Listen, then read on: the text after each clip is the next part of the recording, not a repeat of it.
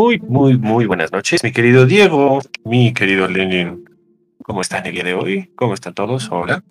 Buenas noches, todo Buenas noches. Gustazo como siempre.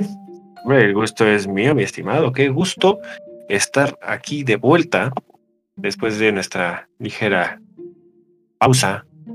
Pero ya estamos aquí, estamos con todo, ya bien descansaditos, porque a como nos surgía algo así a poco. Sí. Vamos a saludar a la cámara. Hola, cámara. Buenas noches. cámara. Este, pero sí, como ustedes sabrán, nos tomamos una ligerita semana de descanso, donde literal apagamos todo y nos olvidamos de todo por un ratito. Bueno, en su mayoría. y sin embargo, ahí está un capítulo que hicimos de bloopers en Spotify, por si lo quieren ir a escuchar. Pero hoy vamos a regresar con todo y venimos con un tema muy interesante. Honestamente, fíjate que nos hacen creer que está muy poco estudiado, pero me encontré que en los últimos 20 años, pongámosle desde la década de los 90 específicamente, un fenómeno muy interesante, que es algo que me gusta mucho, que sucede en la historia, que es la revisión, la el revisionismo histórico. Desde los 90 empezó a revisarse, bueno, ya casi 30 años, ya ni siquiera 20. Este, ¿Cómo te explico? Calla, sí, los 90 no fueron hace 10 años. Ay, odio, odio que pase eso. Pasa muy seguido. Pero bueno, este, desde los 90 se empezó a revisar este tema. Este, desde la llegada de Cristóbal Colón hasta prácticamente lo que se conmemora en 500 años este año, que es la caída de México Tenochtitlán. Se empezó a revisar todos estos eventos, todos estos personajes. Entre ellos, el personaje del que vamos a hablar esta noche, que es la querida Malintzin, o Doña Marina, o la Malinche, como le gustan decir. Incluso hasta Malinali le llegan a decir. Entonces, va a estar muy interesante el capítulo. Este, pero ¿qué les parece si primero vemos lo de las tarjetas? Esto de los eventos, mis queridos. Tarjetas y ya. Nos vamos como gordas en tobogán. Wilson, jalo. Este jalo hasta donde dice empuje. Para los que no recuerden, este, sacamos cinco tarjetas aleatorias de eventos históricos para que al final del capítulo revisemos el orden correcto. Entonces, aquí están las tarjetas y aleatoriamente vamos a sacar. Y la primera tarjeta que salió. Uh, esta está buena.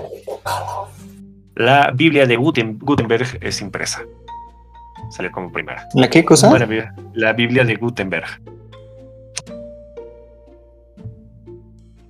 La, No, segunda, esta está más canija. Margaret Mitchell gana el premio Pulitzer. No sé quién es ella, entonces esto va a estar feo. Sí, no. La caja negra, grabadora de vuelos, es inventada. ¿Grabadora de qué? De vuelos. La caja negra, Ah, ya, ya, ya. Sí, sí, sí. esa es la tercera. La palabra selfie surge. Esa está interesante. Y por último, uh, esta está buena. La reina Victoria se cansa con el príncipe Alberto.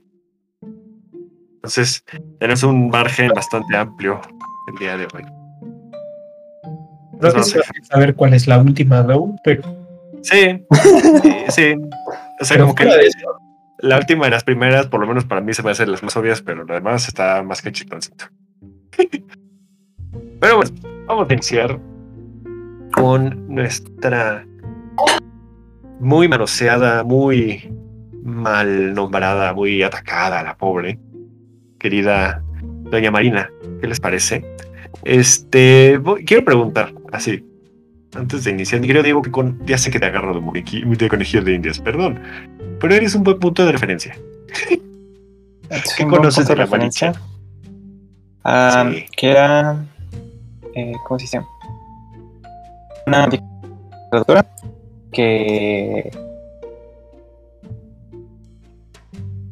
que fue. O sea, hablaba tanto náhuatl como maya. Que sirvió de traductora para.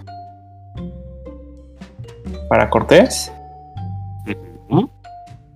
y que muchos la odian. Demasiados. Sí, pues también voy a abordar un poquito de eso. Este, un brinco generación, o sea, un brinco de tres siglos prácticamente. Del, del odio que surge a la milicia, pero pues tal cual agarraste lo más conocido de ella. Pues mi estimado Lenin, yo sé que tú conoces un poquito más, o bueno, bastante más.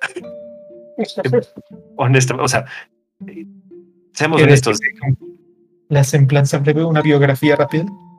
una breve biografía acá con sus cuatro tomos. Hasta que conoce a Cortés, es decir.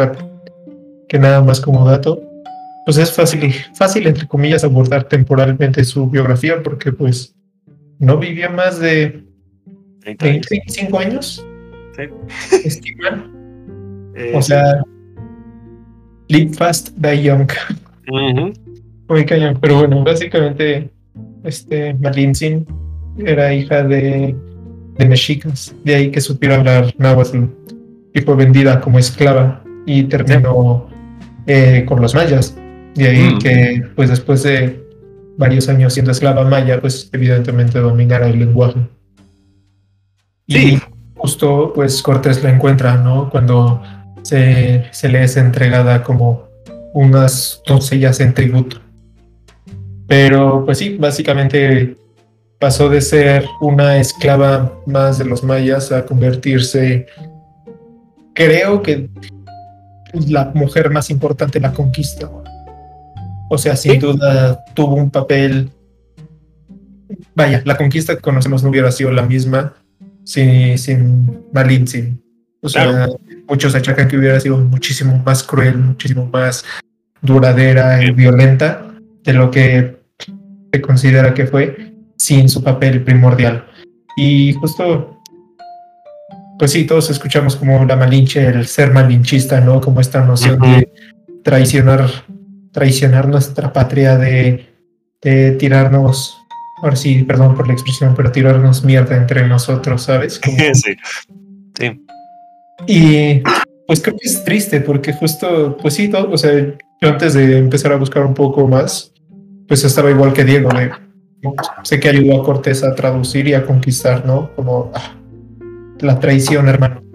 Pero personaje interesantísimo y Excelente. De verdad estoy, o sea, estoy impresionado por el papel que jugó, por todo lo que logró y la importancia que tiene para la historia y más que si lo situamos en nuestro contexto de ahora, estamos hablando de una mujer indígena que fue un parteaguas en la historia con los castellanos. O sea, Claro.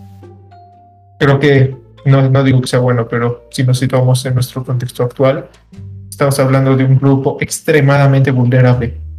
O sea, una mujer indígena hoy desafortunadamente es difícil que tenga post-poto presencia, pero Malintzin en su momento, hace 500 años, fue la mujer más importante de Mesoamérica.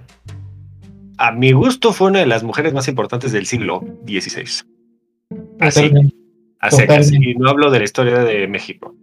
Hablo de la historia de Universal. La historia universal. Porque al fin y al cabo logró que dos mundos se conectaran a través de su voz. Como el avatar. El Exacto. No, sí, es que está muy. Oye, qué buena analogía. sí, fíjate que es muy interesante la historia de este. de- hay muchas maneras de decirle. A mí a veces la malinche, luego, es que ese es el problema. Luego dices la malinche suena tan duro y di- dices, pero ¿por qué? No debe de sonar tan. No debe ser. Hacíamos con algo malo, con traición, con deshonra. Y dices tú, pues ¿por qué? No, o sea, y vamos a abordar por qué no tiene por qué ser el caso. ¿Ok? Para esto, este es importante contextualizarnos, porque pues siempre antes de abordar cualquier cosa en la historia y en la vida, contextualízate, incluso para conocer una nueva pareja.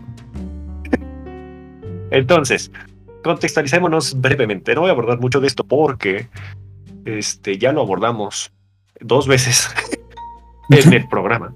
Entonces, la primera vez, si les interesa, lo vimos en el capítulo 500 años de conquista para que lo vayan a echar un ojo antes de que escuchen este. Y también en Mesoamérica lo abordamos brevemente. Pero bueno, Estamos hablando ahorita del periodo mesoamericano, conocido como el posclásico, más específicamente el posclásico tardío. Recordemos que el posclásico tardío, una de sus características principales es que es un periodo extremadamente militar y sumamente militarizado y con grandes movimientos militares en todo el territorio, con la hegemonía principal que surge en el Valle de México, con los famosos mexicas que fundan su pueblo, fundan su ciudad México de Tenochtitlán en el año de 1325.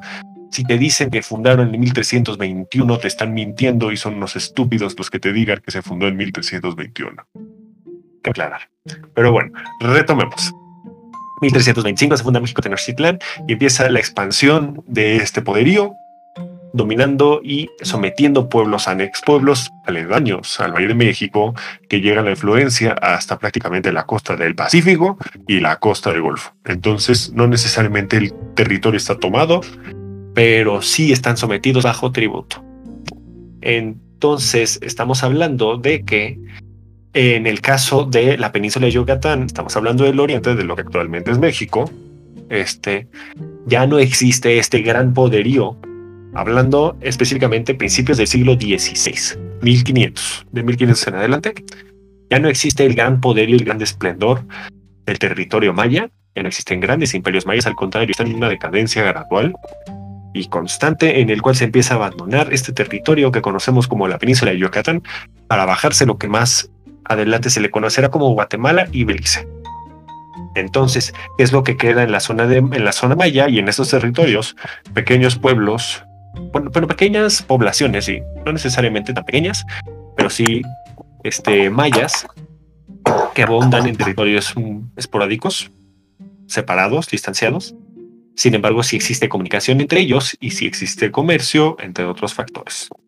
Ahora, ya que contextualizamos muy rápidamente esto de acá, sobre todo es importante aclarar lo maya y lo mexica, porque los demás este, son importantes, o sea, sí tienen su trascendencia, su importancia, pero no van en el momento. Entonces, ahora vamos a meternos con la vida de tan enigmática mujer que fue Doña Marina, la Malinche, la Malinche o Doña Ma, o. Es muy interesante, vamos a meternos al nombre ahorita. Pero, este, Malinali se cree que se era el nombre original de la Malinche, aunque en realidad no se sabe a ciencia cierta cómo se llamaba en realidad la Malinche, se especula que es Malinali. Se cree, vamos a... Es muy interesante y tiene sentido, vamos a explicar por qué. Se sabe muy poco de la vida de la Malinche antes de Hernán Cortés y después de la conquista. ¿Por qué razón? Porque son los fenómenos menos este, escritos en el momento. Entonces, por eso no se sabe mucho del nacimiento de la Malinche ni de, ni de la época posterior a la conquista, aunque se sabe más de la Malinche, que fue de ella después del 13 de agosto de 1521 hasta su muerte. Sin embargo, también se sabe, se quedan muchas dudas por ahí. Pero bueno, la Malinche se cree que nace a principios del siglo XVI. Específicamente, las fechas más cercanas que encontré o más aproximadas para no dar un número al aire, están entre 1501 y 1504. Entonces, si es entre 1501 y 1504, suponiendo que este, démosle la edad más antigua, que sería 1501, mi querido Diego, ¿cuántos años tendría la Malinche cuando llegó Hernán Cortés en 1519? Si nació en 1501. Venga, si, si pasaste matemáticas. 18. 18 años. Entonces estás viendo que, uh, sí, banderita y una estrellita así en la frente. Te vas a poner tu sellito de ahí sí trabajo. Good job. Esos, esos stickers con un perico que sonríe, que está con el pulgar o una cosa así. que te lo muestro de inglés. Pero bueno, este sí, súper bien. Eh, para que te suene que a los 18 años logró transformar prácticamente todo territorio enorme. A los 18 años. Y es cuando dices tú, que estoy haciendo en mi vida? Pero bueno, este 1501 o entre 1501 y 1504 se cree que nace Malinali, digamos de Malinali en estos momentos, o la Malinche. Pongamos la Malinche. este nace en lo que actualmente es el estado de Veracruz, en un lugar que se llama Painala. Muy interesante el nombre. Este, esto está en una zona que se le conoce, muy cerca de un territorio que se conoce como Coatzacoalcos, que es muy famoso por allá, que sé que tiene un clima muy rico, por lo que he escuchado. Y no fue una mujer cualquiera cuando nació. Se cree o se sabe, gracias a algunos testimonios, principalmente, este, así como dato curioso, si a alguien le interesa, es un libro extremadamente complejo, pero es toda una novela dramática por si a alguien le interesa leerlo en algún momento, que es la mejor descripción que tenemos de los eventos en los cuales estuvo presente la Malinche, que es la historia verdadera de la conquista de la Nueva España del el famosísimo Bernal Díaz del Castillo, que es todo un drama, o sea, de verdad, te narra de pe a pa, porque además e-, ese canijo hasta te narra los caballos que fueron a la conquista, literalmente. Entonces, es un vato sumamente específico que narra detalladamente todo el proceso de conquista. Entonces, y de ahí se saca mucha de la información de, Malinche, de la Malinche. Entonces, se sabe que era una hija del señor, del gobernador de este territorio, de Painala. Era una mujer que fue, recordemos, a contextualizar brevemente, las mujeres en estos momentos este, no tenían un, ¿cómo decirlo?, valor equiparable con el del hombre. Tristemente, se usaban más bien como un cambio. Entonces, si llegabas a ser, y también esto se veía en Europa, o sea, no nos hagamos los tontos, este, sin embargo, son matices distintos. Entonces tenemos que contextualizarlos en cada territorio. Acá en Mesoamérica, la mujer se daba prácticamente como un, este, una resolución para llegar a un pacto y una alianza con otros territorios aledaños. Entonces, este, las mujeres también se les inculcaba para ser, sobre todo las mujeres de nobles, para conocer sobre política. Entonces, este, a, Mali, a la Malinche fue instruida desde joven en esto de la política por su padre.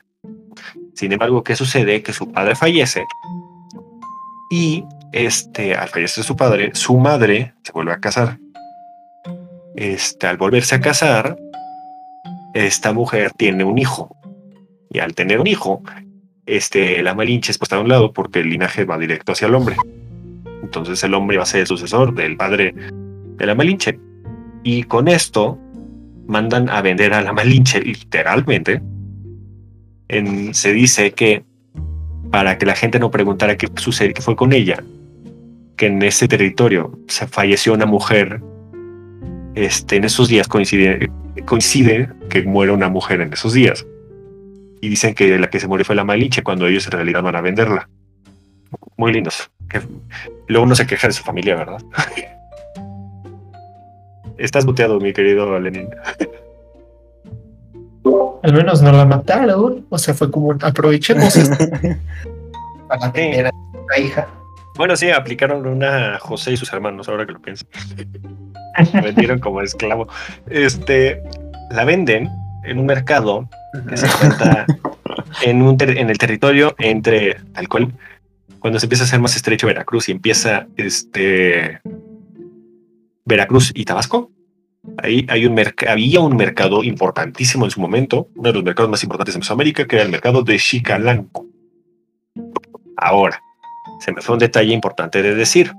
El territorio en donde nace y estuvo viviendo su juventud este, la Malinche, Painala, a pesar de que era, una nación derivada de los Olmecas, este, se hablaba náhuatl ahí. Entonces, para que vean la o sea, dónde llega el náhuatl, porque estamos hablando de que los mexicas están en el Valle de México, en el centro del país, y esto está prácticamente en la costa del Golfo, donde se habla el náhuatl.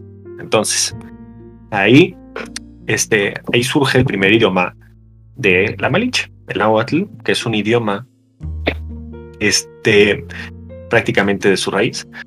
Y ¿qué sucede? La Malinche desde muy joven también, el territorio en donde ella estaba, tuvo demasiadas tensiones con los mexicas. ¿Por qué? Porque querían someterlos, porque querían el pago del tributo y este territorio no cedía. Entonces, la Malinche desde ese momento ya no tenía, no tenía buenos ojos a los mexicas y tampoco a Moctezuma. Entonces, para que se den una idea de que no es como que tenemos una idea, un paradigma, vamos a usar los términos correctos, el paradigma de que los mexicas eran muy buenos y muy santos y muy tranquilos y nada de eso.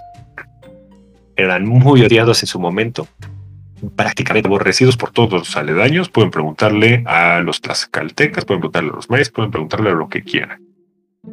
Era, era un momento sumamente tenso en toda Mesoamérica porque los mexicas eran un dolor de trasero. Literalmente. Pero bueno, entonces, este, ahí si tienen alguna duda, interrumpan, porque si no yo me sigo. No, tú date, tú date. Quiero llegar a lo bueno. Sí, no, es que es muy interesante la vida de ella. Sin embargo, se conoce muy poco y al mismo tiempo es mucho. Pero bueno, este, al ser vendida, es vendida en Chicalanco y es, es comprada por unos mayas que viven en el territorio de Potonchan. Potonchan se encuentra más en la península de Yucatán. Este, y con ellos vive hasta 1519. No se sabe bien la fecha en la que se vendió a, a la Malinche. Sin embargo, podríamos decir más de 10 años, mínimo. Más o menos. Unos 10 años, pongamos. 10 años en los cuales se queda como una esclava en el territorio maya. Sin embargo, esta mujer era extremadamente hábil con la lengua. Entonces era una mujer sumamente inteligente, la cual pudo aprender maya y a dominarlo sin problema alguno. Entonces, en este, en este promedio, estamos dando una especulación de años, 10 años, aprendió y dominó el maya y con ello aprendió su segundo idioma. Entonces ahí ya podemos hablar de una mujer que en su momento siendo esclava, ya hablaba dos idiomas y eso le daba un prestigio sumamente alto y aparte de que era una mujer que se sabe que, de acuerdo con las crónicas, era una mujer muy bella. Dicen las crónicas que era una mujer extremadamente hermosa y por ello también resaltaba mucho. Incluso Bernal Díaz del Castillo creo que lo menciona también. Este, para que vean que no solo era inteligente, sino también era muy bella de acuerdo con la crónica. ¿Qué dijiste, mi querido? Que sí, que sí, también menciona que es muy bella. Perdón, que es el castillo. Entonces, estamos hablando ahora en 1519. Mi querido Diego, a ver si pusiste atención en tus clases de historia de México. ¿Qué sucede en 1519?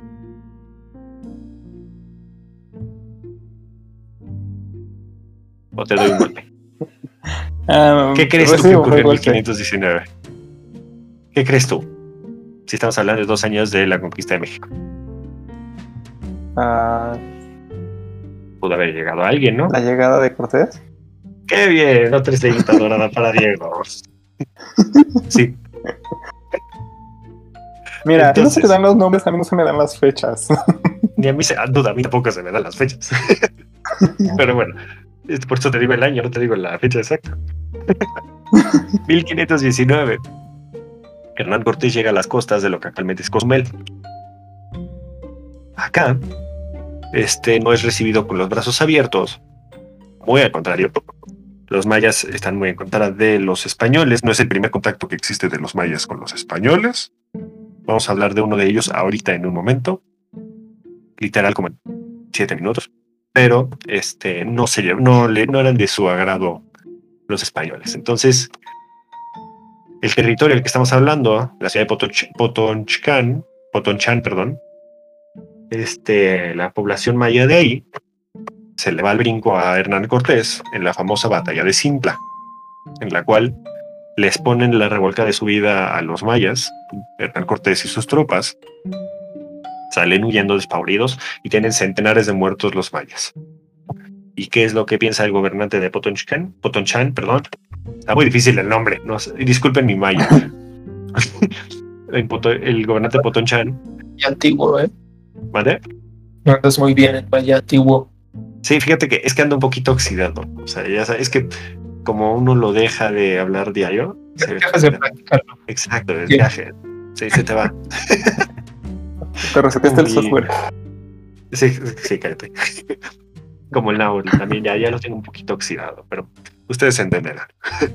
Entonces, este, para que ya no se metan con ellos, el gobernador manda a 20 mujeres esclavas mayas, bueno, 20 mujeres esclavas, a Hernán Cortés para saldar la deuda y que diga, ay, muere, ya, lo siento, bye. Te quedas con ellas y Que normalmente era lo que se hacía en Mesoamérica. Se daba a las mujeres como un pago, como un tributo, como una ofrenda. Entonces, Hernán Cortés recibe estas 20 mujeres y lo primero que hacen ellos son es bautizarlas y darles un nombre. Mm, Entre esas 20 mujeres surge la Malinche, la cual se bautiza con el nombre de Doña de Marina. La doña va después. Marina. Algunos dicen que se le pone Marina, en, que Cortés le pone Marina en honor a sus padres, por Martín y por Cristina. Marina. Dicen por ahí, pero pues no se puede verificar. Entonces, se le pone el nombre de Marina y Hernán Cortés da a las mujeres a sus tropas. Sin embargo, Como dato, me gustaría agregar un dato. O sea, adelante, adelante. Eh, no es tanto una raza, un- o sea, bueno, dicen que no fue tanto un- una cuestión religiosa en el sentido de cristianizarlas, de genuinamente hacerlas parte de la religión, sino más bien como ellos como cristianos no podían tener relaciones sexuales con alguien que no fuera cristiano. Entonces, de ahí también la, la necesidad de bautizarlas para que se pudieran repartir entre los hombres y pudieran usarlas como objetos sexuales. Correcto. Sí, claro. O sea, este es cierto. Existen dos factores normales. Los dos factores principales que se hablan de los del bautizo.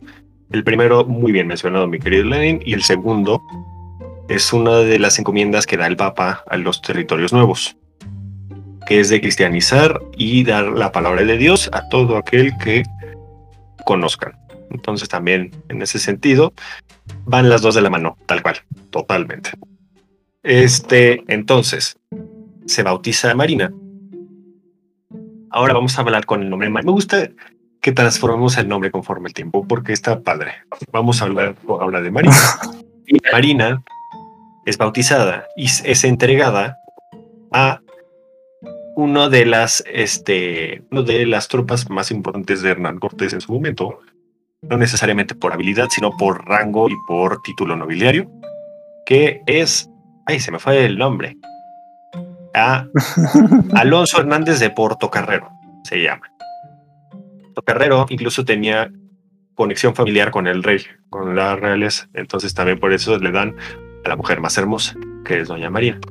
Ahora estamos hablando de que, de que Marina tiene ma- aproximadamente, si te estás viendo así, generoso 18 años. Entre 15 y 18 años. Exactamente. Entonces, hoy se consideraría una cosa muy fea. En ese entonces era el pan de cada día. Entonces tenemos, suena muy raro, pero pues tenemos que contextualizarnos al momento. Hay que pararnos en el lugar y no juzgarlo con los, ojos- los ojos del presente. Era muy común que incluso mucho más jóvenes también se entregaban para algo más. Entonces, aproximadamente entre 15 y 18 años. Y se entregaba a Portocarrero. ¿Y qué es lo que sucede? Que Hernán Cortés sube el territorio desde Cozumel, llegan hasta lo que actualmente se le conoce como San Juan de Ulúa. Es muy importante ese lugar, porque en San Juan de Ulúa y esta zona se funda la famosa Villa Rica de la Veracruz. Que la Villa de la, Vera- la Veracruz es la primera ciudad continental de América. Por eso es importante la Villa Rica de la Veracruz. Y al llegar a San Juan de Ulúa, llegan unos mensajeros de este, el Moctezuma Xocoyotzin. Llegan a rendirle respeto a Hernán Cortés y a entregarles unos regalos. ¿Qué es lo que sucede aquí? Y vamos a hablar, retomar un poquito esta idea de que no eran los primeros españoles que llegaban a la península yucateca, la península de Yucatán. Este, cuando Hernán Cortés llega a la zona maya, se encuentra con dos sobrevivientes de un naufragio español. Uno de ellos se adaptó al mundo maya sin problemas, incluso tuvo una esposa e hijos, y dijo, vete tú, yo no voy a seguir. que se me fue el nombre, honestamente, ahorita lo busco, pero este, el otro es conocido como Jerónimo de Aguilar. Este se volvió un traductor importantísimo para Hernán Cortés porque esta persona sabía hablar maya. Entonces, ¿qué es lo que hacía Jerónimo de Aguilar? Traducir el maya al castellano para Hernán Cortés y así poder comunicarse con los gobernantes mayas. Entonces era un hombre importantísimo, una mano derecha en su momento de Hernán Cortés. Pero ¿qué es lo que sucede? Que cuando llegan las, los mensajeros y espías, porque también eran espías de Moctezuma, llegan y le empiezan a hablar a este Hernán Cortés. Y Jerónimo de Aguilar le dice, pues, sorry compadre, yo no parlé náhuatl. Entonces, este, no sabían, o sea, este Jerónimo Aguilar no sabía qué es lo que estaban diciendo. ¿Qué sucede? Que Marina escucha lo que están diciendo y Marina traduce al maya lo que están diciendo en náhuatl. Este, Marina le explica a Jerónimo Aguilar que están hablando en náhuatl, que ella sabe náhuatl y puede traducirlo al maya.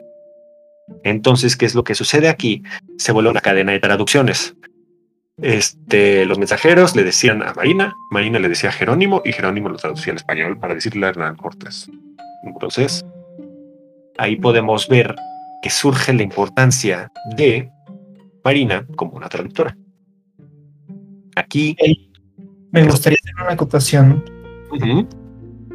para resaltar lo inteligente que era, o al menos incluso lo perceptiva que era. Porque estamos hablando de que en ese momento está todavía no sabe hablar castellano, está con ellos en calidad de esclava y alcanza a percibir como de, ok, sé que este amigo habla maya, sé que ellos están hablando en náhuatl y de las interacciones que veo que están teniendo, no saben qué está pasando. O sea, genuinamente no entiende un carajo y yo sí. Como que me parece propio de una persona perceptiva el ser capaz de decir, me, me queda claro que no saben en qué le están hablando y yo puedo ser parte importante de eso. Claro. Sí, o sea, de cual de poder tomar la iniciativa de decir, oye, yo puedo ayudarte porque yo puedo hablar, yo entiendo de lo que están hablando. O sea, de verdad. Y eso también lo vamos a ver más adelante, sobre todo ya cuando empiece el proceso de conquista fuerte de Mesoamérica, digo, de México, de Tenochtitlan, que era una mujer sumamente inteligente y una gran estratega. Entonces, o sea, al punto de que lo vamos a hablar más adelante, pero tal cual llegaban a tener más respeto a Marina que a Hernán Cortés y luego vamos a abordar. Pero entonces, este, en el momento en el que Hernán Cortés se da cuenta de lo importante que puede servirle Marina, le se, la quita tal cual, por decirlo de una manera, a este Portocarrero y aprovecha la ocasión de que conocieron por ahí a el famoso cacique gordo se volvió un aliado importantísimo de Hernán Cortés para el proceso de conquista. Y este cacique gordo le entrega a Portocarrero, bueno, a Cortés, unas mujeres, este, entre ellas una familia suya, una sobrina, si mi memoria no falla, para compensar que le quitaron a, ah, que le quitaron a Marina. Y Marina se vuelve prácticamente la mano derecha de Hernán Cortés. Entonces, desde este momento hasta prácticamente que Hernán Cortés se va de la Nueva España, Marina no se aleja de él, nunca. Nunca, o sea, así, es su mano derecha y va con ella, va con él hasta Honduras. Y eso lo vamos a ver ahorita. Entonces, este. Marina acompaña a Hernán Cortés y este, en la ciudad de Cholula, una capital importantísima en el momento en el postclásico, este, Marina es la responsable de conocer la trampa que se le está tendiendo a los españoles en la ciudad, porque Moctezuma está aterrado con la noticia de que los españoles, de que Hernán Cortés y sus tropas se acercan rápidamente a México Tenochtitlán y buscan tenderles una trampa para asesinarlos y que se acabe el problema. ¿En donde planean hacer esta trampa? En Cholula. ¿Qué sucede? Que Marina está hablando, está en un mercado de acuerdo con la crónica de Bernalias del Castillo.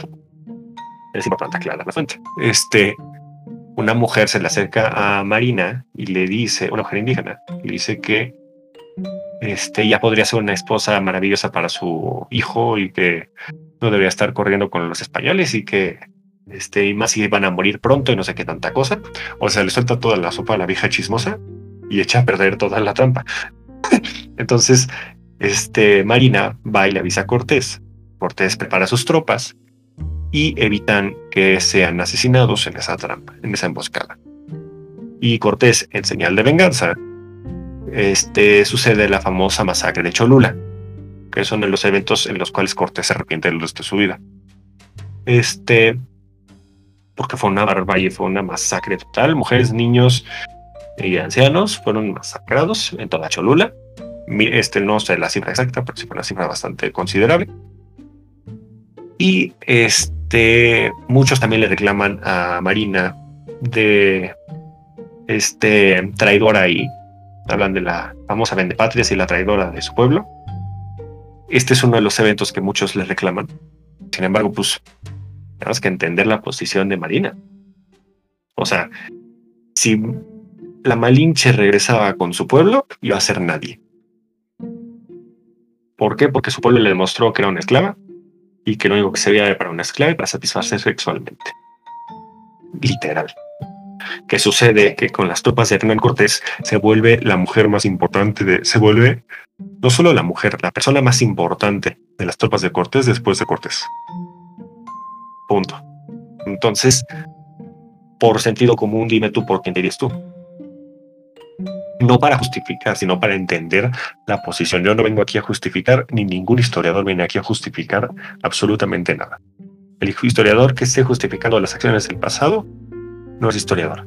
Estamos aquí para entender y reflexionar la postura que decidió tomar Marina en su momento. Entonces, muchos intentan justificarlo en una cuestión racial, ¿sabes? Como, como el no es que tú debías de el, el, deber de Marina era identificarse con su propia raza, ¿sabes? Como... Claro. siento que también eso es equivocado, porque si hoy en día estamos partiendo de una. del no ser racistas y de una inclusión general y tenemos este discurso constante de es que pues todos somos lo mismo y bla, bla, bla, ¿cómo puedes mirar al pasado y exigir una conducta racista, ¿sabes? O sea, eso por poner un ejemplo, pero además como tú dices, o sea, Marina en ese momento ya había sido partícipe o bueno, sido víctima de, de un poderío mexica que no era bien visto en gran parte de Mesoamérica. Ya había sido esclava de los mayas, o sea, ya había pasado por muchas cosas muy feas y de momento llegan los españoles. Sí, asesinos, o sea, mataron y lo que sea, pero pues lo mismo ocurría del otro lado, ¿sabes? Lo mismo ocurría en las lo mismo ocurría en las sierras mayas. Y es una mujer importante a la que todos le tenían respeto y que tuvo muchas libertades incluso.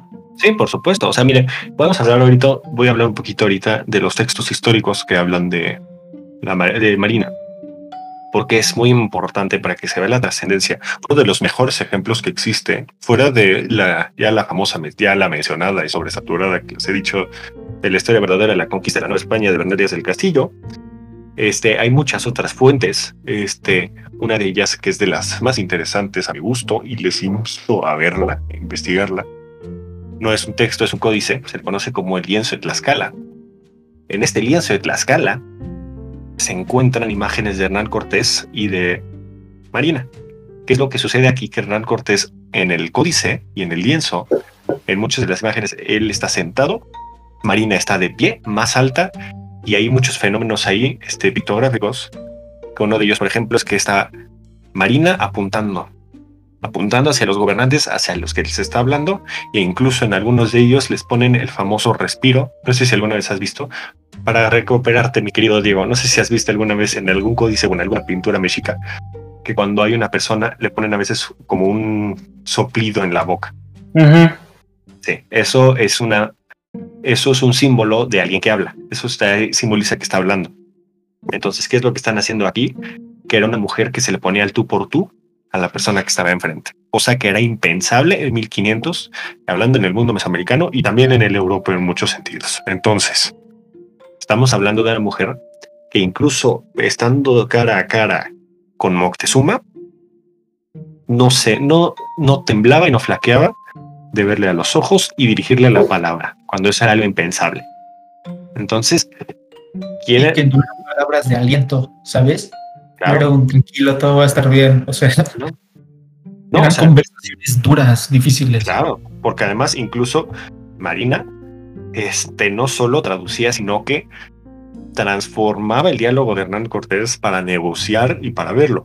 ¿Por qué razón? Porque Marina podía entender los dos mundos y ver cuál era la razón, lo más razonable que podía suceder para el diálogo entre los dos. Porque al fin y al cabo, es como, por ejemplo, el choque, el conocimiento, el encuentro entre Moctezuma y Hernán Cortés es de los eventos más incómodos que puedes leer. Porque ninguno de los dos se entendió, ninguno de los dos se quisieron saludar. Hernán Cortés le dio la mano, el otro le mentó la madre porque cómo te atreves a querer tocarme. Así. ¿Y qué sucede? Que tiene un intermediario tan impresionante que fue Marina, la cual pudo mediar y conciliar al punto de que Hernán Cortés pudo hospedarse en México Tenochtitlán. Y no solo en México Tenochtitlán, sino en la casa del padre de Moctezuma. Y es que que. Es importante recordar que traducir no es nada más pasar de un idioma a otro idioma. O sea, un verdadero traductor justamente debe comprender el- la cultura de cada uno de los interlocutores. Claro. Y es algo que Marina logró a la perfección. O sea, comprendía perfecto el mundo maya, comprendía perfecto el- a los aztecas y también a los a los españoles, o sea, de ahí que, que fuera tan importante. Y creo que su importancia o, o el poder que llegó a agarrar dentro de las tropas españolas no es nada más porque sirva de traducción, o sea, de verdad no era nada más, no era nada más esa voz, o sea, Sí, no también, era Google Traductor, vaya. ella, también ella daba órdenes, o sea, lo mismo que decíamos, ¿no? De- hay que recordar que, que los pueblos no eran santos, pues de la misma forma hay que recordar que, pues, Marina no fue la única indígena que se alió con los españoles. No, para nada. Varios pueblos que también lo hicieron, luego también ejércitos de esos pueblos, y entonces no solo basta con que un traductor dé las órdenes de un español, de un, de un militar español a un militar indígena, no basta. O sea, Claro. de verdad, ella se volvió como un cacique en ese sentido de que sabía los planes de Cortés y los entendía y los traducía a algo que los indígenas comprendieran y que estuvieran dispuestos a seguir. Claro. No es nada más de decir vamos a la batalla porque sí está bien el por qué ellos quieren ir a la batalla. O sea, como Claro. ellos necesitan pelear con nosotros partiendo de sus necesidades, partiendo de su cultura, de su religión. Sí, por supuesto. O sea, este, más que ser una traductora, era una embajadora. Creo que sería el término, un término interesante de usar para ella. Porque al fin y al cabo, este era la conciliadora entre dos mundos. Entonces, no cualquiera podía hacer eso. Y ahorita, el proceso de conquista, insisto, ya lo abordamos en el capítulo de 500 años de conquista. Si a alguien le interesa, lo invito a escucharlo nuevamente. Vamos a adentrarnos posteriormente a este, específicamente después de la caída de México Tenochtitlán, el surgimiento de la Nueva España. ¿Qué sucede aquí? Es un tema muy poco abordado, pero vamos a abordarlo desde el enfoque de Marina. Marina y Hernán Cortés. Después de esto, Hernán Cortés consigue, unos unas, consigue tierras en Coyoacán, que es al sur de la Ciudad de México. Entonces, bueno, lo que actual, bueno, sí, en ese momento ya era la Ciudad de México. Este, en Coyoacán, Hernán Cortés y Marina viven juntos. Y se ponen a vivir juntos por ahí. Y en 1522, no es el primero, pero sí es el más famoso, surge el primer gran mestizo de la Nueva España, que es el famoso Martín Cortés. Que por cierto, Martín Cortés es de los personajes más interesantes de los que he investigado en mi vida. Es impresionante todas las chingaderas que hizo ese güey. Intentó independizar la Nueva España, para que te des una idea. Así. O sea, estamos hablando del siglo XVI. Entonces, el primer conspirador para independizar la Nueva España es el hijo de Hernán Cortés, así como dato cultural. Si un día quieren ver, o sea, está de película su vida, porque se va a España, este, se van a un convento. Primero tiene que autentificarse como un, un- tiene que ir con el Papa. Hernán Cortés va con el Papa para validar el nacimiento de Martín Cortés, porque al fin y al cabo Martín era un bastardo. Entonces, de ahí creo que mandan a un convento y luego se va a servir al rey y se van las tropas y se avienta y él es el primero en la fila para pelear y no sé qué, o sea, de verdad, Es muy interesante la vida de Martín Cortés. Si a alguien le interesa, está muy chingona. Pueden echarle un ojo. Martín Cortés nace en 1522 y este es muy querido Martín Cortés, tanto por Marina como por Hernán. Hernán Cortés ya tenía otro hijo, tuvo otro hijo Martín, pero no era su favorito. Martín Cortés era su favorito, era el hijo de Marina. Este, porque además Hernán Cortés tenía una esposa este, antes de que empezara el proceso de conquista y la esposa creyó que estaba muerto. entonces, entonces se da la noticia de que Hernán Cortés conquistó la Nueva España, este, conquistó México Tenochtitlán y dice, ah, chinga, y se va a la Nueva España a ver qué onda con este güey. Y van y se pelean y se avientan las cosas en la calle y se ven y se gritan y se insultan y todo. Y al día siguiente se muere la esposa. se dice, se dice que estaba enferma desde antes de que llegara, que se murió de un coraje. Otros más maquiavélicos dicen que la mató Hernán Cortés, o que la envenenó, o que la apuñaló, que la ahorcó, no sé. Creo que sería que Marina fuera la que la envenenó. Eso, estaría como drama del Canal 2. el canal de las estrellas. de las 10? Sí, claro. Este, sea lo como sea, se pertateó a la esposa de Hernán Cortés. Este, a mi gusto se murió del coraje, porque al fin y al cabo Hernán Cortés no necesariamente podría decir yo que amara a Marina, pero tenía un afecto y un respeto. No, o sea, y creo que eso es algo muy chingón. O sea, algunos dicen que estaba enamorado de Marina. Yo lo veo más como un respeto, porque está mucho más cabrón que alguien te respete a que te ame. A mi parecer. Entonces, es decir, si Hernán. Bueno, ¿Vale? Sí, es buen amor, va de la mano, pero ese es otro claro. Sí, ese es otro tema. Pero sí, una persona, o sea, es impresionante que lo que logró Marina de Hernán Cortés, más que nada, fue el respeto y admiración de él. y de la población. Y justo voy a abordar de esto, Marina fue una de las grandes intercesoras y defensoras de los indígenas en todo el proceso de conquista para que les validaran las tierras. Porque era la traductora, no, fue la, no era la única traductora ya en estos momentos, pero sí fue la, era la más famosa y sobre todo porque se le veía una pasión para eso. Entonces, este era una gran defensora de, los, de que se le respeta a los territorios y existían testimonios escritos de todos estos procesos que tristemente se perdieron a lo largo del tiempo por incendios. Es una tragedia. Los incendios dan mucho coraje cada vez que los hablan en la historia porque se pierden un chorro de cosas que como serían útiles. Y este Marina acompaña a Cortés a una expedición a Honduras, lo que actualmente es el territorio de Honduras, porque a un cabrón se le estaba sublevando por allá. Y en el territorio, en el camino, en 1525, Marina acompaña a Cortés y en este trayecto es cuando es asesinado Cuauhtémoc, el último gran tlatoani de México, Tenochtitlán. Para que vean que Hernán, que... Porque dice, o sea, hay México Tenochtitlán y se nos olvida qué pasó con Cuauhtémoc. Aguantó cuatro años más, en 1525 es asesinado. Algunos dicen que decapitado, otros dicen que ahorcado. Al fin y al cabo, porque Hernán Cortés escuchó y llegaron los rumores de que Cuauhtémoc estaba buscando un motín hacia él para asesinar a Hernán Cortés y recuperar el poder Cuauhtémoc. Entonces lo mandan a matar a él y a otro gran y a otro político importante de México, Tenochtitlan que también lo acompaña. Otro noble se determina Este, un factor muy interesante de Marina es que es una de las pocas indígenas al principio que recibe una encomienda. Y eso está muy cabrón, porque no solo era una indígena, era una mujer indígena, y recibió una encomienda, y recibió la, la encomienda del lugar en donde nació, que es la, ciudad, la zona de Olutla.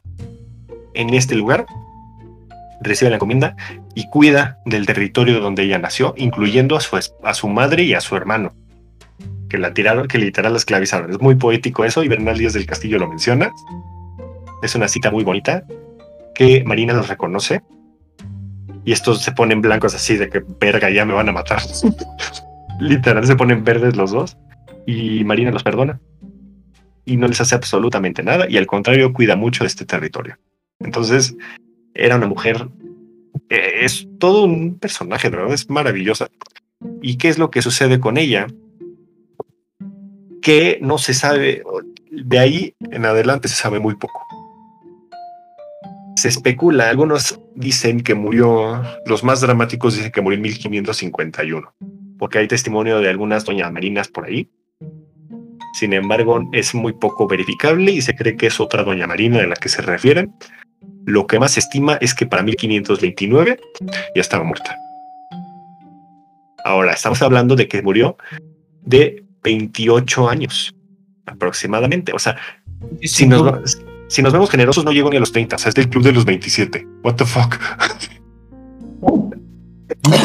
no lo había pensado. es el club de los 27.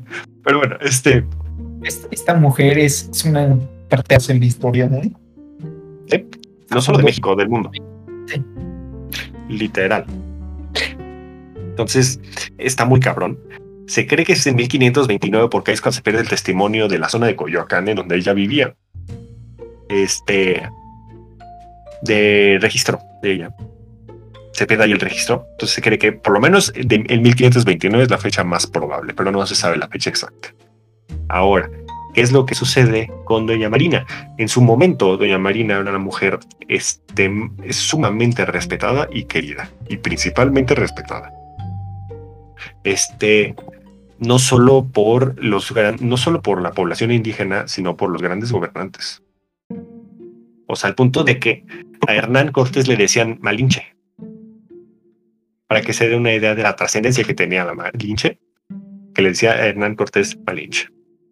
Entonces, y por cierto, como un dato cultural, Malintzin se le dice así, porque al fin y al cabo, la R no existe en el náhuatl. Entonces, este, no podían decir Marina, entonces decían Marina. Primero empezó en Malina y derivó en Malintzin. Más adelante, algunos dicen que Malintzin por este respeto, otros dicen por diminutivo. Sin embargo, derivó al fin y al cabo el Tzin, se le agregó después y terminó siendo Malintzin. Y ahora Malinche era porque no podían decir los españoles Malintzin. Entonces ellos escuchaban una che, dijeron pues a la chingada, Malinche. Y se quedó como Malinche. Entonces, uno es derivado del español, el castellano, y el otro es derivado de náhuatl como dato cultural. Sin embargo, todas las maneras son bien recibidas. Me gusta decir Doña Marina porque es un título más de. suena más respetable, en cierto sentido. Sin embargo, creo que también tenemos que quitarle ese tabú al nombre de la Malinche. Y para concluir, voy a hablar un poquito de por qué este nombre pasó a tan, su tan, a esta oscuridad, a este sendero tan oscuro que surge este Holzelitzin, exactamente José Luxur, efectivamente, de respeto y de cariño. el profe José Litzin. No suena mal. y más íbamos a hablar de Mesoamérica. Pero bueno, este. El siglo XIX de México. Tenemos que recordar que México se independiza por criollos. Agustín de Iturbide las grandes cabezas de el movimiento insurgente y, que consuma la independencia son criollos. Que era un criollo, un criollo es, recordemos los factores que hacen un criollo, el criollo es más un movimiento ideológico que raza. Es una persona que adora la Nueva España y todas las maravillas que te pueden dar. alaba a la Ciudad de México como si fuera uno de los lugares, una de las ciudades más importantes del mundo, que también sí lo es, siendo honestos. La famosa ciudad de los Praces, pero eso es otro tema. Este, el respeto y la adoración a la Virgen de Guadalupe es un factor importantísimo para el criollismo, porque al fin y al cabo es el estandarte literalmente en un movimiento independentista. Y el otro gran factor es el pasado indígena. ¿Y qué sucede aquí? Que el pasado indígena va de Moctezuma para atrás. Todos los indígenas desde, el Moctezuma para adelante no importan. El punto es el gran esplendor mesoamericano y prehispánico. Ahora, ¿quién es el que rompe y con quién se acaba esta idea del gran pasado glorioso mesoamericano? Con la Malinche. ¿Por qué razón? Porque surge la idea de que la Malinche fue la vendedora a la nación, a la gran patria que era Mesoamérica, que la gran patria que, era, que eran los aztecas, por decirlo de una manera, este, que era una traidora a su sangre, a su pueblo y a su nación. A su por eso no, a su raza, también es y se empieza a surgir un, desprecio a esto. ¿Por qué razón? En primer lugar, vamos a contextualizarnos ahora en el siglo XIX. el siglo XIX, en México, acabamos de salir de un conflicto de 11 años en contra de los españoles. Entonces, pues, No es como que tengas mucho cariño a alguien con quien te agarraste a putazos por 11 años, personalmente. Sin embargo, ojo, esto ya fue hace 200 años. ¿Experiencia? No, 11 años no, fíjate que no soy una persona. Pero, ojo, esto fue hace 200 años. Te la paso que hace 11 años, 11 años de que ocurrió el evento, pero fue hace 200. Salgamos adelante. Supérenlo, no odien a España. Punto. Pero bueno, este em, surge este odio hacia España. Y pues, ¿quién es al fin y al cabo la mujer o la persona que le dio el poder para que España pudiera conquistar? Este, porque erróneamente decir que España lo hizo, pero bueno, ese es otro tema. Este, ¿quién le dio el poder a eso? La Malinche. Y uno de los mejores ejemplos que existen de este, este odio a este, la Malinche surge en una obra que se le conoce como Xicotencatl. Xicotencatl fue un guerrero, un guerrero tlaxcalteca que estuvo apoyando a Hernán Cortés. Y Xicotencatl es una obra de teatro que surge en 1826, en la cual representan a personajes históricos, entre ellos Hernán Cortés, a Xicotencatl ya mencionado, y también a la Malinche. Solo que en esta representación de la Malinche, la Malinche es tratada extremadamente rudo, por decirlo de una manera amable. O sea, la tachan de una mujer promiscua, una mujer este, que cambia de postura como de calzones. interesada. Muy interesada. Estos, o sea, que, que ¿cómo le dicen? Chapulinea con todo. También. Pastor Valle. O sea, eh, eh, le hace una imagen muy ruda y esta imagen se prolonga por todo el siglo XIX fuertemente, se genera un odio a la Malinche, pero espectacular. Y en el siglo XX surgen las palabras y de los términos más singulares que este, el léxico mexicano han hecho, que es el famoso malinchismo. Que ah, es que eres un malinchista y no sé qué tanta cosa. El malinchismo, para aquel que no lo sepa, es que este, prefieres una vida más de acuerdo a los extranjeros o prefieres a los extranjeros por encima que a los mexicanos. Esto surge aproximadamente a mediados del siglo XX. Estamos hablando de otro periodo de guerra muy importante, que estamos hablando de la Segunda Guerra Mundial. Y de este periodo en el cual se convoca la unidad nacional. Entonces todo aquel que no esté con México está en contra de México y por ende es un malinchista. Entonces son dos momentos específicos en la historia de México muy singulares, en donde empieza a surgir este odio a la Malinche, no necesariamente porque haya sido malo, sino porque se busca un enemigo normalmente. Y se busca hacer una historia de bronce en donde haya buenos y malos. Ahora, retomando lo que estamos diciendo al principio del programa, desde 1992 que se conmemoran los 500 años de la conquista de, digo, del, del descubrimiento de América con Cristóbal Colón, tanto en México como en España, como en el resto de Latinoamérica e incluso en Estados Unidos, se empezó a hacer un revisionismo sumamente puntual, tanto de las obras históricas como de los personajes. Y entonces, en estos últimos 30 años ha habido una reivindicación de muchos personajes sumamente interesantes. Han volvido a salir a la luz grandes personajes. La Malinche es un personaje que ha recuperado fuerza, afortunadamente. Sin embargo, hace falta recuperar más, porque tenemos que reconocer que es un personaje sumamente singular, sumamente poderoso y vital para la historia de México y es uno de los pilares más importantes para el surgimiento de la nación de México y para el desarrollo no solo de América, sino prácticamente todo el proceso de conquista de este, lo que actualmente se conoce como Latinoamérica. Por una mujer indígena que alguna vez fue una esclava. Es cuando dices, ay güey, honestamente. Entonces, es todo un viaje la de Doña Marina, porque además en 30 años logró una trascendencia milenaria, que se seguirá hablando de ella por centenares de años. Sí. Hasta cuando sus huesos se hagan polvo. Porque además no se sabe dónde está enterrada Marina, hasta donde tengo entendido. Pero bueno, este, Miguel Diego, ¿te quedó alguna duda después de este choro instrumental para que te ponga otra estrellita dorada? No, ¿Qué opinas de Marina ya que abordamos todo esto?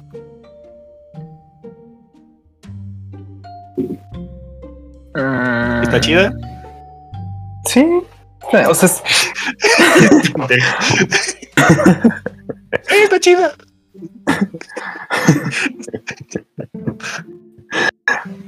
O sea, es que es- eso está, es un personaje interesante, pero. O sea, es tan interesante que la Ajá. información que existe de, de ella no es suficiente como para saciar esa. Ese. Esa sed de. Ajá, esa, conocimiento esa, de esa sed de conocimiento de ella. Sí, bienvenido a la vida de un historiador.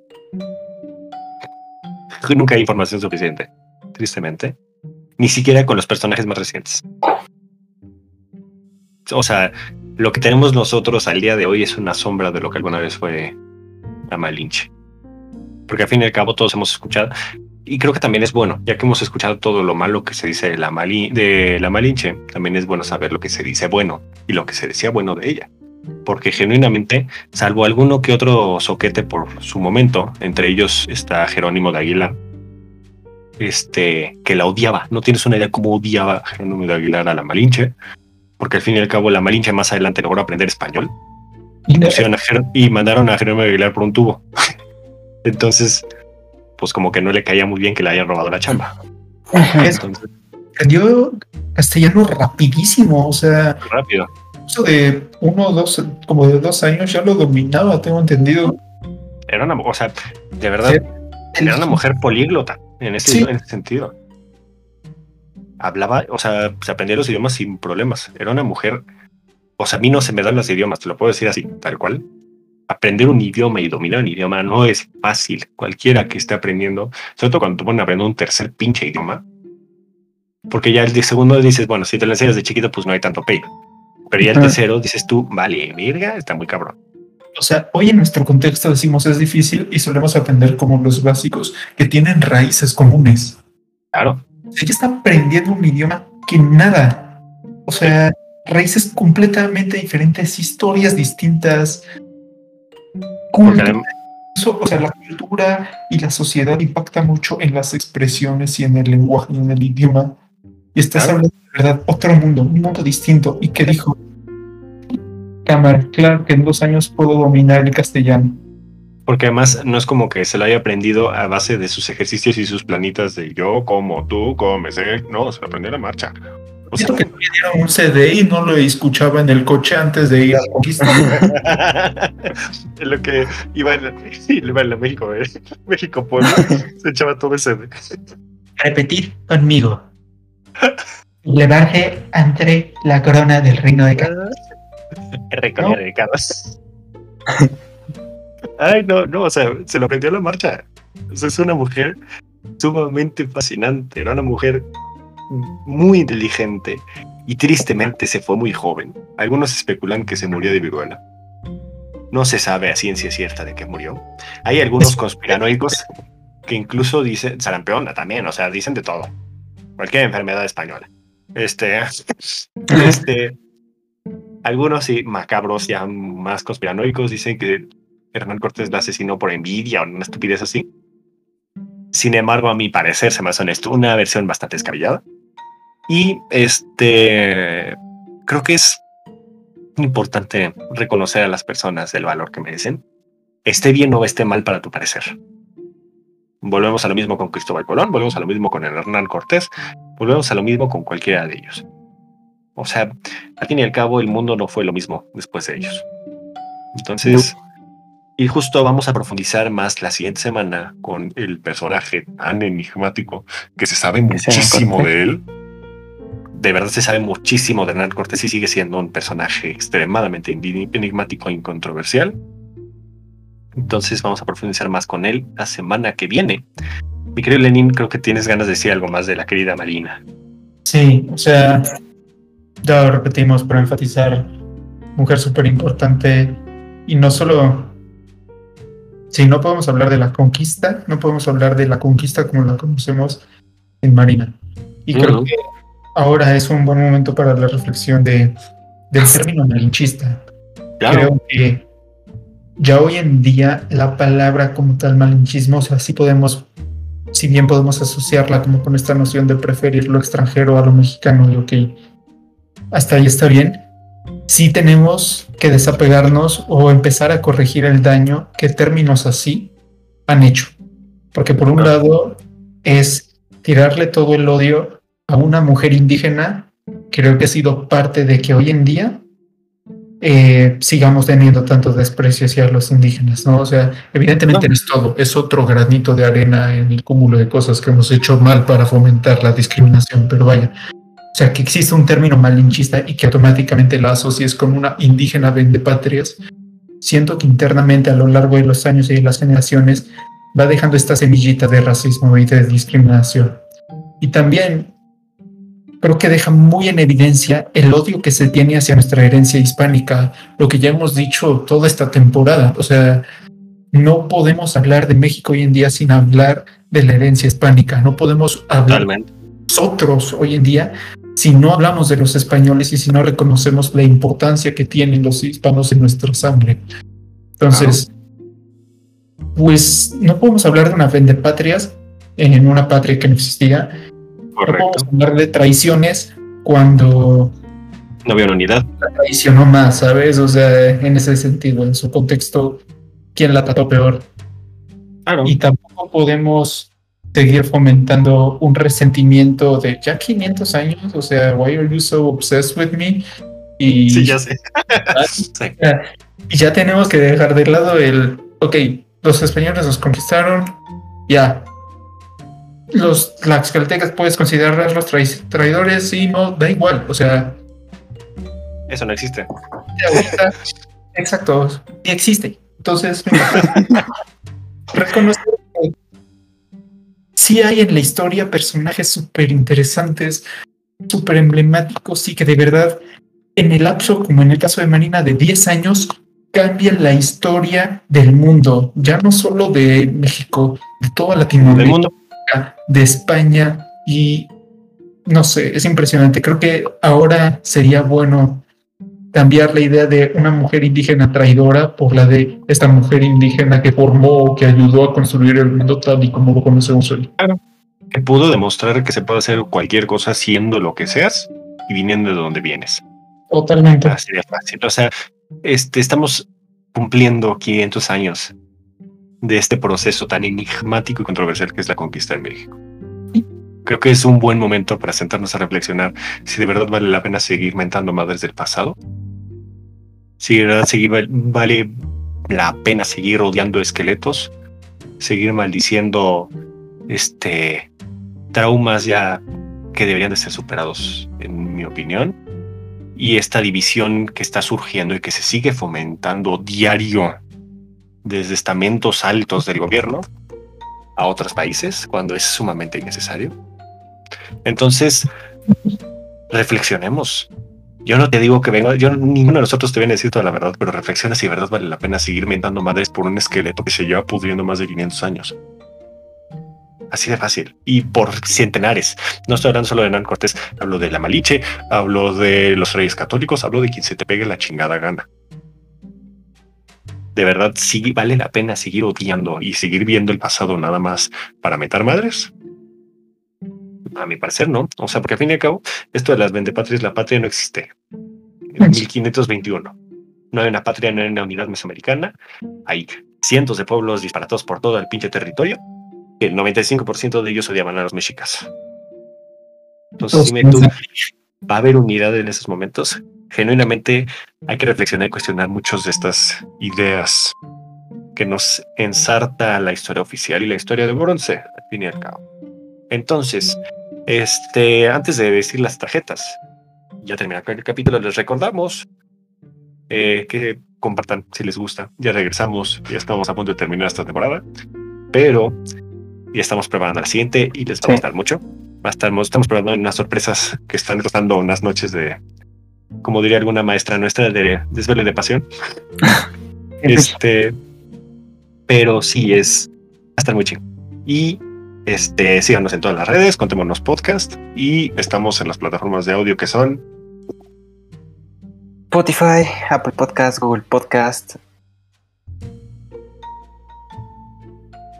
¿Dije etc. Spotify? Sí, sí, sí. sí. Anchor, iHeartRadio y en muchas más. ¿Qué tal? Pero bueno, este, vamos a responder, vamos a acomodar las tarjetas. Este, voy a repetirlas como salieron, para que sepan. Y ya después las digo de acuerdo con el orden que yo creo, ¿vale? La primera es la impresión de la Biblia de Gutenberg. La segunda es que Margaret Mitchell gana el premio Pulitzer. La tercera es que las cajas negras de los aviones son inventadas, inventadas. Y la cuarta es que la palabra selfie eh, Y la última salió que la reina Victoria se casa el príncipe Alberto. Ok. Entonces, a ver. Mm, listo, yo ya las acomodé a mi parecer. ¿Se las digo? ¿O quieren decirlas ustedes? Como quieras. A ver, las digo. La primera es la impresión de la Biblia de Gutenberg. A mi parecer. Después, la reina Victoria se casa el príncipe Alberto. Ajá. Luego, la invención de la caja negra. Claro que yes. Luego, la Margaret Mitchell gana el premio Pulitzer. Y al final, la palabra selfie es inventada. Entonces, vamos a voltearlas ahora. La Ok. impresora de. Gutenberg.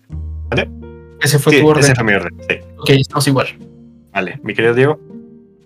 Ah, yo nada más puse primero la de la del Pulitzer y después la de la caja negra. Ok. ¿no? Entonces, yo, esas son las que tengo duda. Entonces, o ganas tú o ganamos nosotros. a ver, Gutenberg, 1455. Ok. La reina Victoria, final del siglo XIX, 1840.